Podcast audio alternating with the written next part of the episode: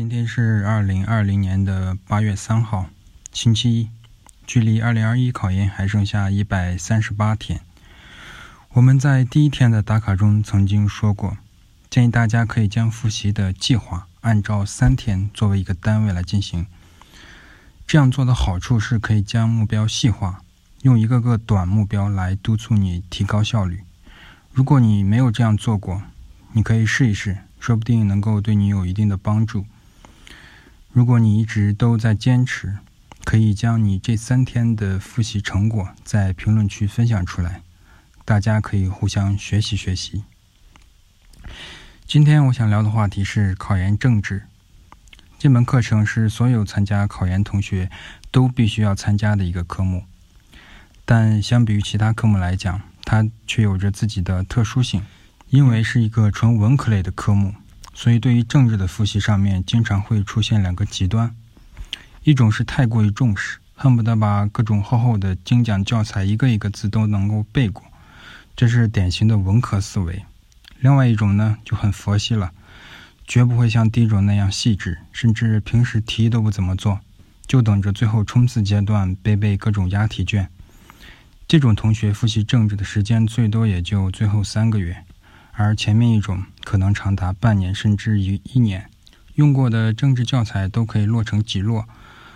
但是根据往年的成绩来看，一个非常有意思的数据就出现了：这种咬文嚼字般学政治的同学的成绩，并没有能够考到八十分以上的高分，甚至跟那些最后三个月背背题的同学考出来的分数差不多。所以问题出在哪儿呢？我们究竟应该什么时候开始复习考研政治？是一个。比较合理的时间呢？在回答这个问题之前，我想告诉大家一个事实，就是根据历年考研政治的成绩数据来显示，即使你不怎么看书复习考研政治，甚至是裸考，你最终的成绩都可以达到五十分到五十五分左右。而有些同学一年到头教材翻了好几遍，书上密密麻麻记的各种标记和重点。但最终的成绩也就六十到七十分这个区间，所以这种时间付出回报比只能说明一个问题，那就是你政治的复习方法错了。这门课程绝不是书上画一画，然后死记硬背就能够考得高分。大家一定要清楚这一点。至于什么时候开始复习政治呢？综合各个政治老师的建议，考前六个月开始复习是非常合适的一个时间了，不长不短，刚刚好。大家一定不要将政治的复习战线拉得过于长。你跟别人成绩的差距一定不是在政治上，而是在数学以及专业课上面。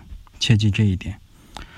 往年有很多同学整天复习，抱着个政治书，把一天复习时间的一大部分都分配给了政治，到头来其他更重要的科目上面复习时间都不能保证。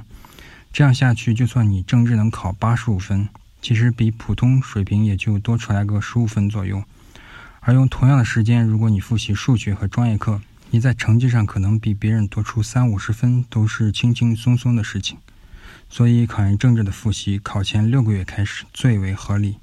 如果还没有开始，那就在暑假的现在开始，不能再晚了。因为任何科目的学习，即使你有方法，也必须有时间作为保障，这是科学。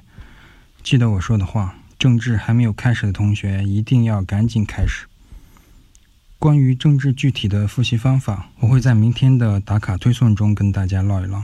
希望大家能够继续坚持，每天来这里打卡、点赞和评论。点赞评论最多的三个同学，月底可以获得一百元现金奖励哦！大家不要忘了这一点。那今天我们就先聊到这里，大家继续加油，明天见。